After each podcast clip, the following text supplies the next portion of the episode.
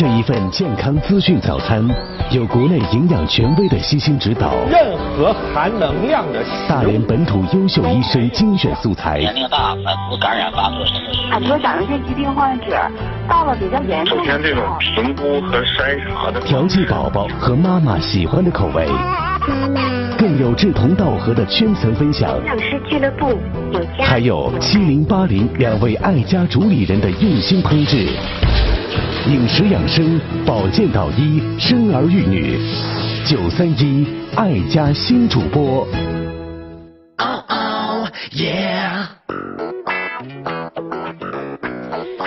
周一早晨六点钟，拿起我的麦克风问候各位早安呐、正在收听的是 FM 九十三点一大连电台财经广播。早安，早安，我是宁宁，来自于九三一爱家新主播。像走了我的麦克风。没关系，我和你首先来关注一下，今天是十二月二十五号，星期一。今天的天气怎么样呢？白天到夜间全区晴，最低温度零下六度，最高温度零上四度。那白天呢是西风，晚上呢由西风转北风，都是五到六级。了荷尔蒙，尝过了白日梦，我就是因为最近这个温度好像还真的是高低起伏不定，比如说今天的最高温度是零上四度，明天呢最高温度马上就来到了零下三度，所以这样忽左忽右的这个天气，忽上忽下的天气呢，也要格外提醒大家，在外出的时候，防寒保暖的日常工作还是要做好的。所以说，在穿衣服的时候呢，我们还是要建议大家，不管是男女老少，应该采取剥洋葱穿衣法。那尽量呢是穿的防寒保暖一些出门。当然，到了室内觉得不太舒适的时候呢，就可以像这个剥洋葱一样来增减衣服，来达到最佳的这个体温的平衡啦。爱家新主播，每个工作日早晨就这样絮絮叨叨跟大家来聊聊跟健康相关的话题，包括啊、穿多少呀，吃什么呀，吃什么好啊，包括当身体有一些疾病的状况的时候，我们还会为大家提供导医导诊的信息服务。不要忘记了我们的联络方式，想要找到南艺，他将会在主体节目六点半到七点半的时间段当中出现。那关注全年龄段的健康、营养、疾病的话题，可以通过他的微信、电话，还有呢就是短信，都来搜索到他。他的电话号码关联在幺八零九四个八。七四六幺八零九四个八七四六，通过这一个号码就可以给他发短信、打电话，还有呢，通过微信搜索加他进入微信好友。我在节目当中呢，主要是担当跟育儿相关的内容，呃，包括在孕育的过程当中，备孕呐、孕育呀、产后啊，还有在孩子成长过程当中，尤其是零到六的这个阶段，有一些什么样的话题，也可以跟我共同来探讨一下。呃，我只关注于孕产方面的孕产育方面的这个话题，所以说，呃，在加入我的微信的时候要。请记得我的微信呢是有专门的指向性的，那我的微信加入方式是您可以全拼搜索邵宁宁。如果说有我之前的微信号的话，就不用重复加入了，两个号的内容是一样的。呃，再来说一下我们的节目吧。收听的方式除了收音机和电视机的广播频道之外呢，您还可以。通过手机 App 软件，比如说下载喜马拉雅听书、蜻蜓 FM 之类的，可以通过每一天的软件直播找到大连财经广播，每一天这个时间就来收听了，不受时间地点的局限。另外还有一个真正打破时间的局限的，就是可以在喜马拉雅听书当中直接搜索九三一爱家新主播，就能听到大概是二零一五年到目前为止的我们几乎所有期节目的录音剪辑，听一听。两年前我们的声音也感觉挺神奇的啊，呃，所以说不要忘记了，呃，不管通过什么样的方式，我们时刻在您身边。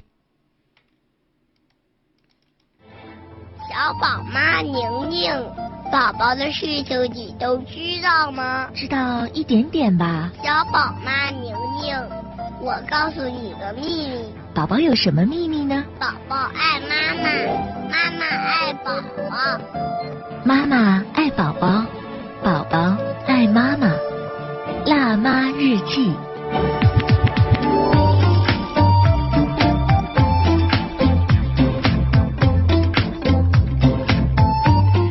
这里是辣妈日记，我是宁宁。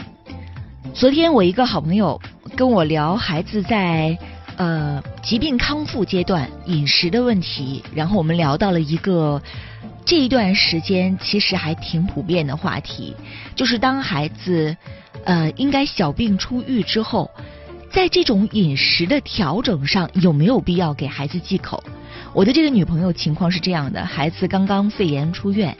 因为得了一次肺炎之后呢，全家基本上就等于同时遭遇到了一个重创，尤其是心理上，可能已经非常的脆弱了，就怕有一个风吹草动，孩子又会中招。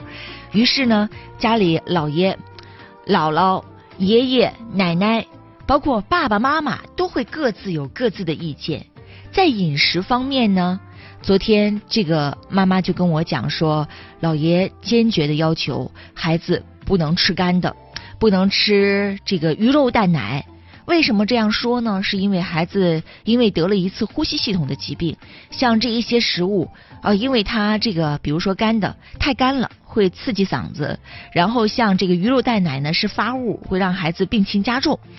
啊，我说完全是没有道理的。当然了，这其中呢还有很多家庭成员之间的沟通在里边。稍后我们跟大家慢慢来聊一聊啊，因为其实不光是我好朋友的家庭，包括我的家庭，很多朋友的家庭都会出现这样的情况。那处理的原则呢，我们也会跟大家共同来探讨一下。我们先来说一说，像这种感冒生病之后，呃，包括这种肺炎之后，还有就是像腹泻之后。这种饮食，这种忌口有没有必要呢？如果说一定要给一个，就一定要给一个说法的话，我们觉得是没有必要的。关于宝宝生病期间这种饮食的情况，大多数是不需要忌口的，因为它不属于食物不耐受，也不属于食物过敏。因为我们还要考虑到，一方面。宝宝在生病期间本身就会影响到他的胃口，吃的就很少，然后呢就会导致孩子这段时间营养已经很不均衡了。可能有一些孩子已经出现了丢失了不少体重。你想，本身这个宝宝可能也就是三十斤四十斤，在这个基础上掉个三斤四斤的，那就是丢失了百分之十的体重啊。再忌口的话，宝宝不仅吃的更少，而且。像我朋友这家就给孩子喝大米粥，这吃的也太糟糕了。像宝宝在生病之后，有一些妈妈会有这样的感慨说：“哎，我的孩子生完病之后什么都想吃，什么都要吃，天天就在嚷吃吃吃。”然后妈妈很担心说：“会不会把胃口吃坏呀？”实际上，这也是宝宝在康复期的一种正常的生理需求。像我女朋友家这个宝宝也是这样的。我女朋友昨天跟我说了一个细节，哎呀，我其实真的是很心疼孩子。女朋友说，因为冬至嘛，所以冬至那一天家里包了饺子，但是呢，给孩子单独熬了白粥。宝宝看到了饺子，因为孩子两岁半了，看到了饺子就问说：“妈妈，你们在吃什么？”这妈妈说：“说，嗯，宝宝，我们吃的是面疙瘩，一点也不好吃。”所以，为了让孩子不那么难受，家里人都偷偷摸摸背着孩子上厨房去吃，不能让孩子看见。其实挺痛苦的，不光说我们说行行动上的，就内心当中，家里人当然是很心疼孩子了。而在宝宝疾病的康复期，他是需要充足的营养的。这种盲目的忌口多了，营养跟不上。孩子的疾病也不容易恢复，或者是恢复期会人为的干预它变长。所以说，即使是在宝宝生病期间，我们也建议孩子想吃就可以给他吃。包括昨天我的女朋友跟我说，说我的孩子这坚持，说要吃小饼干儿。但是家里人说不能给他吃干的，所以我只能给他喝一些奶。喝奶对不对呢？喝奶是对的，但是饼干可不可以吃呢？饼干也是可以吃的，只要他愿意吃。这个时候，孩子，我我我们有这样的一个，就是怎么说呢？不成文的总总结哈，就是孩子在生病期间，如果说孩子主动要吃的话，那你真的应该欢呼雀跃了。最怕的一种情况就是孩子在生病期间蔫蔫的，不想吃不想喝，这种才是你真正需要担心的。我们再来说，鱼肉蛋奶真的是发物吗？我想在在很多呃我们口口相传的说法当中，我们可能都会有认为说，比如说大病初愈呀，或者是在这个做完手术都不能吃发物。实际上这是很不好的一种认识，就是很局限、很局限的一种认识。包括我们说，为什么有一些疾病可能会出现这种忌口？最常见的就是皮肤方面的一些疾病，因为医生可能会怀疑是食物过敏，但实际上，包括目前比较普遍出现在宝宝宝宝身上的那个湿疹的情况，其实都不建议盲目忌口。这种忌口不单不能改善病情，而且长期的过度的忌口也可能导致孩子营养不良。不仅是出现体重减减减轻了，体重的减轻，因为对于孩子来说，体重的减轻，它也会意味着一切的不良的后果，比如说发育的落后。这种发育的落后不光是身高体重，那孩子这个时间大脑的发育也在与日俱进呢。包括这个时候，他对脂肪、对于高蛋白食物，他的需求跟成人也是不一样的。所以，这种长期的盲目的忌口是非常没有道理的。呃，食物过敏，比如说像湿疹，的确有时候它跟湿疹会同时发生，而且呢，有时候这种过敏会诱发或者是加重湿疹的病情，但是。怎么样来判断孩子是由食物过敏引发的呢？我们也曾经在节目当中介绍过食物的回避激发回避实验，激发回避实验啊，就是如果你怀疑孩子对某种食物有过敏的话，那你可以忌口一段时间。比如说，我怀疑对牛奶过敏，那可以忌口，比如说我忌口四周的时间。那如果说忌口之后湿疹没有改善，那就没有继续忌口的这种必要性了。包括母乳宝宝，可能当孩子发生湿疹的时候，医生会建议说妈妈要忌口，然后妈妈就严格的遵照医嘱。而且目前我觉得可能我们得到的建议忌口的范围太广了，鱼、肉、蛋、奶、豆制品，现在我没有听到说说要你忌口的啊，还好一点，像。鱼虾类的那是肯定要在忌口当中第一梯队要被剔除的。然后肉，只要你吃点猪肉，而且还得少量。然后鸡蛋呢，有时候可能会网开一面，但是有时候可能就会被严格的列入忌口的清单了。像奶，这个也是比较常被忌口的。如果这一些食物全都不吃的话，那母乳妈妈她的身体的基本的营养均衡成分呃，营养均衡情况谁来？保证呢？当然了，如果妈妈在短期之内的这种营养不均衡，对于乳汁没有确凿的证据说对于乳汁会有影响。但是长期的这种不均衡，不仅是影响到妈妈的这种健康，而且会影响到妈妈的情绪啊。一个人始终吃的那么单一，你觉得心情有可能会好吗？所以这种忌口也是完全没有理由的。包括这种忌口的话题，我们也曾经有专门的节目有讲过。感兴趣的朋友，您可以在喜马拉雅听书当中直接搜索“小宝妈宁宁”来查找《辣妈日记》的文件夹，搜索一下，应该在十月份的这个节目归档当中有专门的两到三期的节目，专门讲过关于呃食物的饮食激发实验怎么来进行。这个是我们可以在家里当中就进行观察的。另外还有就是关于目前大家比较关心的一个话题，就是像有一些过敏原的检测，那我们也谈了一些我们的看法，大家也可以呃来听一听我们的意见，来针对自己的情况做出一个选择。包括我们今天跟大家说的这第一话题，像我朋友这个宝宝，他在忌口之后，一个方面是孩子想吃吃不到，心理上的难过；另一方面还直接导致了孩子夜醒特别的频繁。其实我们俩昨天聊这个话题，是由孩子的夜醒特别频繁引发的。我这女朋友说，本来睡眠就不好，然后孩子本来也就能睡一个相对整宿的觉了，现在一晚上起三次，都在喊饿要喝奶。后来我们聊着聊着聊着，就突然发现哦，原来他们家一日三餐全在给孩子喝白粥，这能不饿吗？而且白粥是属于营养密度非常低的这样的食物，也可以说是非常差的食物。这个到对于减肥来说是有用的，但是对于一个成长、生长发育期的孩子，尤其是对于一个疾病初愈、目前对于营养需求要求很高的孩子来说，这是非常不合适的。所以我就建议他尽量的赶紧调整孩子的饮食结构，孩子想吃就可以给他来进行搭配，比如说鱼肉蛋奶，每一天都应该有一些。当然，这个时候控制一下，就是不要给孩子一下大量的给孩子吃撑着了，但是适量的给孩子提供都是有好处的。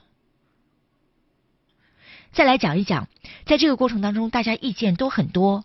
有人说要给孩子忌口，比如说老爷说要给孩子忌口，这个孩子支气管炎，你看气气管不好，给孩子吃硬的，给孩子吃这种这个鱼肉蛋奶这种发物，容易诱发孩子。炎症反应，这个首先来说是没有道理的。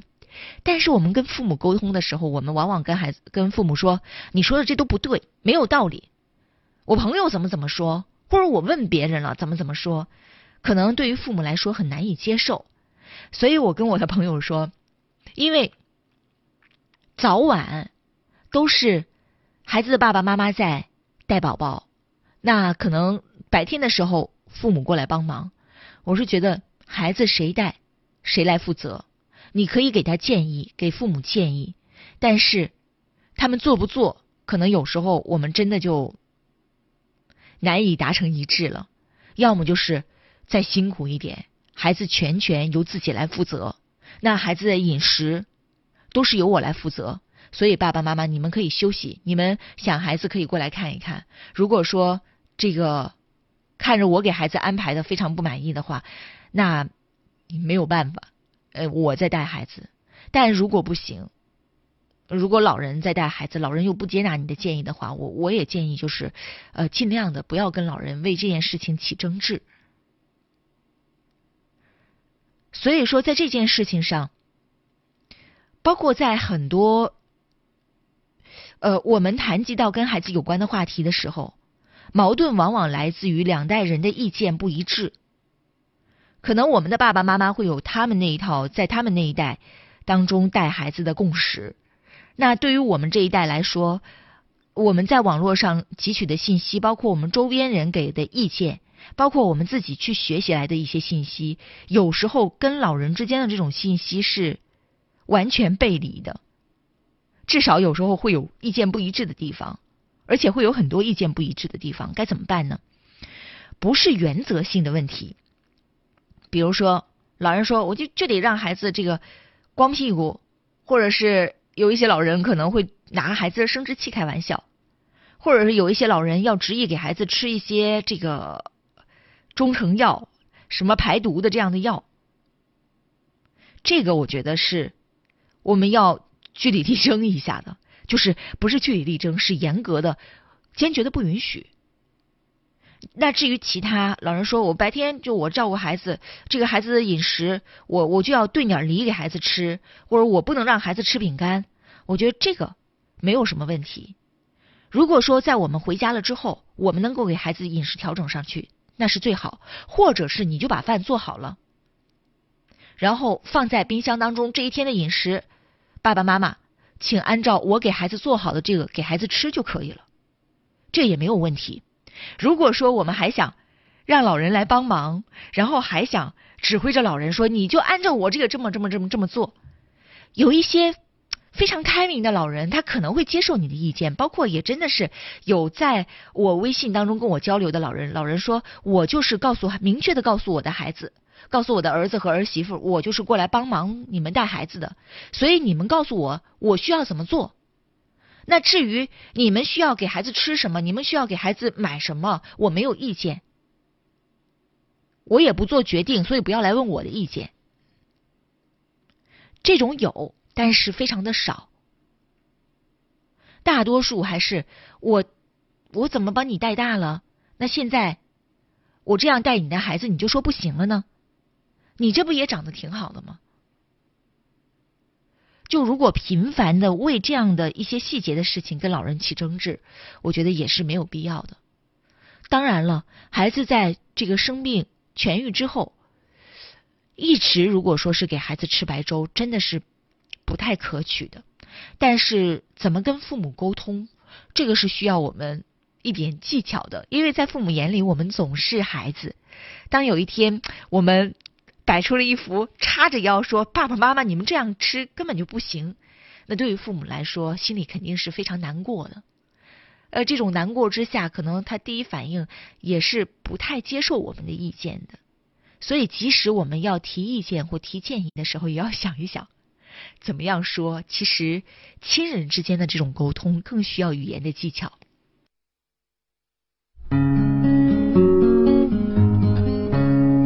各位继续关注九三一爱家新主播之辣妈日记，我是小宝妈妮妮。呃，在我们每个工作日早上的六点钟到七点半为您带来的节目。在 FM 九十三点一的频点上，都是九三一爱家新主播关注您的健康啊、营养啊、疾病啊等等话题。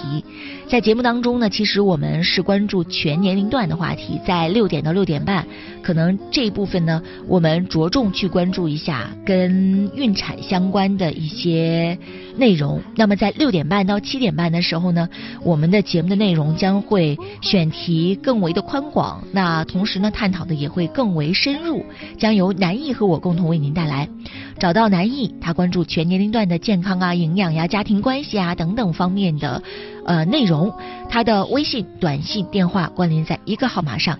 幺八零九四个八七四六，幺八零九四个八七四六。我呢只关注于跟孕育相关的话题，也就是如果在备孕呐、怀孕呐、产后，以及在陪伴孩子成长过程当中遇到的一些问题，包括我的朋友圈当中、我的公众号小宝妈宁宁当中分享的也都是这一些的话题，指向性内容啊。呃，您可以关注到我的微信，我的微信号是全拼搜索邵宁宁。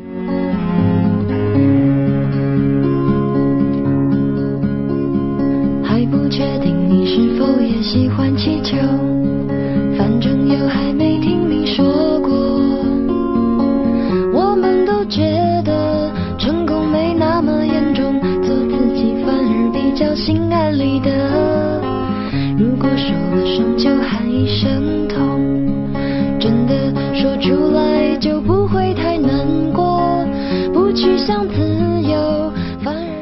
我们节目线下呢，其实也会有很多群，包括大道南艺。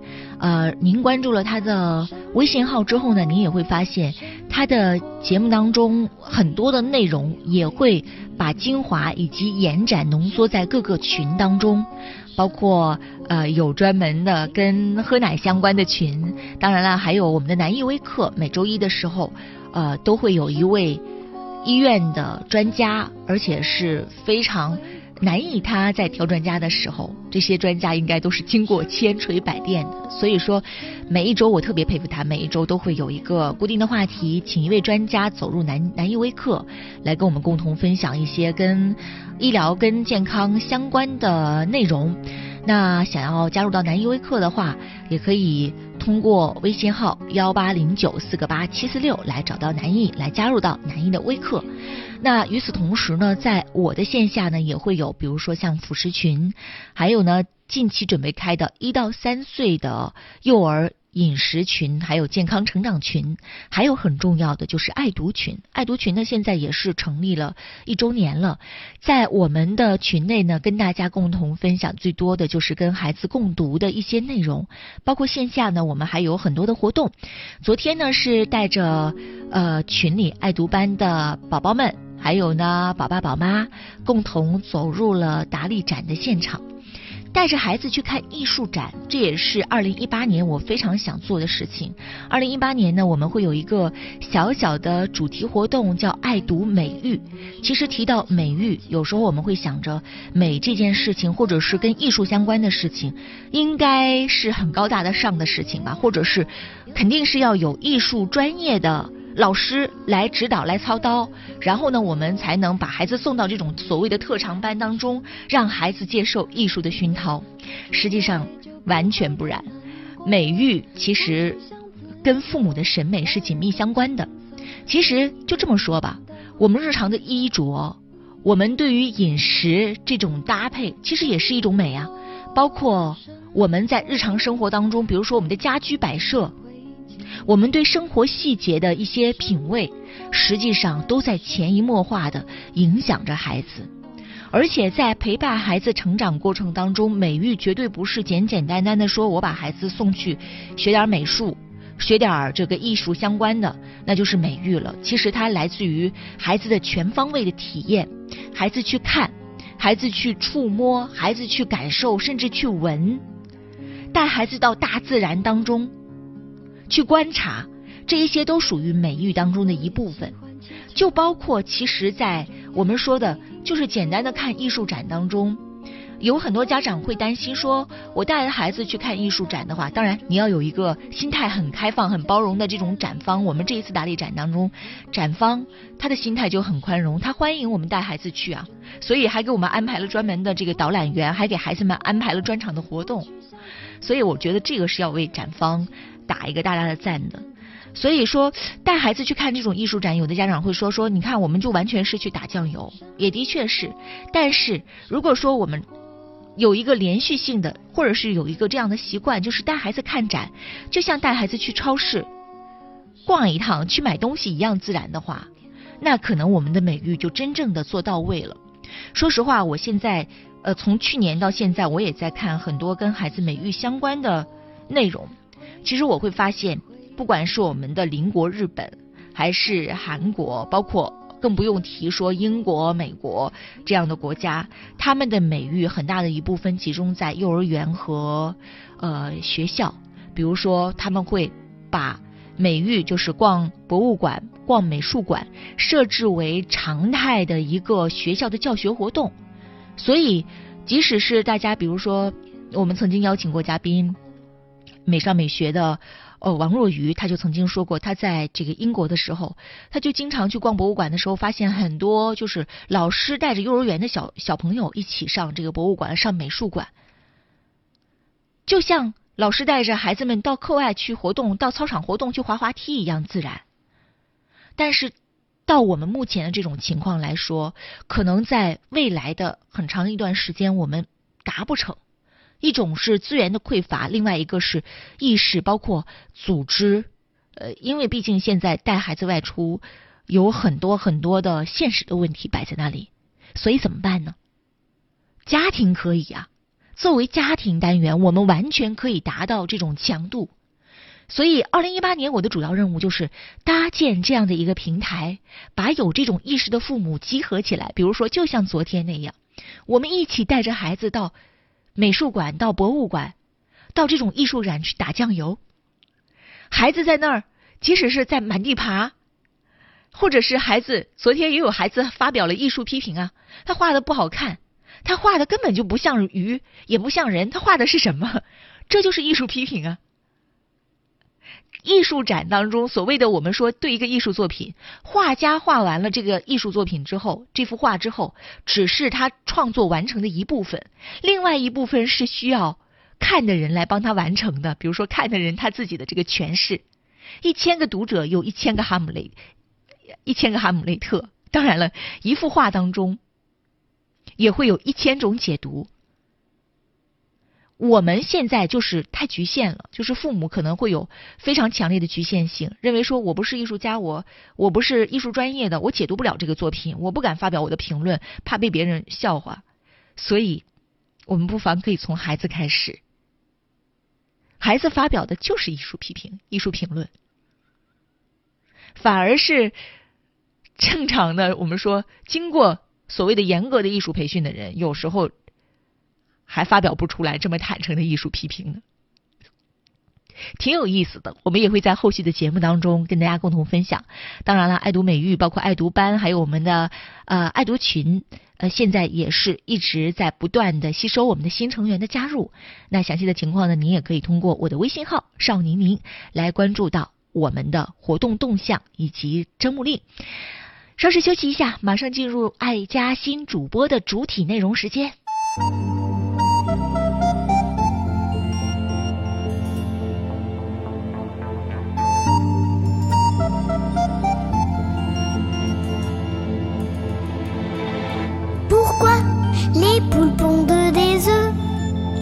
Pour que les œufs fassent des poules. Pourquoi les amoureux s'embrassent? C'est pour que les pigeons roulent. Pourquoi les jolies fleurs se fanent? Parce que ça fait partie du charme. Pourquoi le diable est le bon Dieu?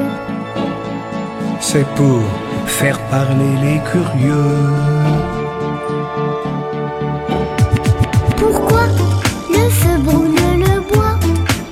C'est pour bien réchauffer nos corps. Pourquoi la mer se retire? C'est pour qu'on lui dise encore. Pourquoi le soleil disparaît? Pour l'autre partie du décor. Pourquoi le diable est le bon Dieu? C'est pour faire parler les curieux.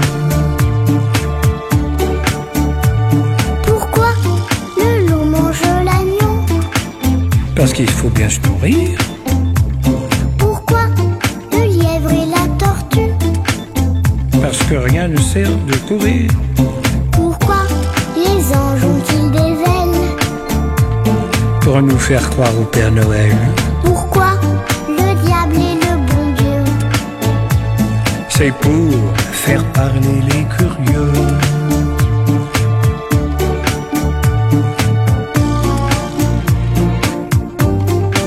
Ça t'a plu notre petit voyage Ah oui, beaucoup. On a vu des belles choses, hein J'aurais bien voulu voir des sauterelles Sauterelles. Pourquoi des sauterelles et des libellules aussi. La prochaine fois, d'accord. D'accord.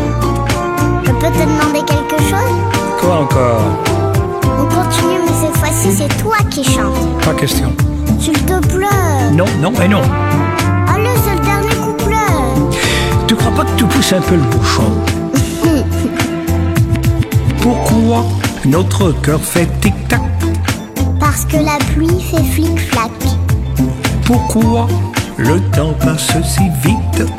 Parce que le vent lui rend visite. Pourquoi tu me prends par la main? Parce qu'avec toi, je suis bien. Pourquoi le diable est le bon Dieu? C'est pour faire parler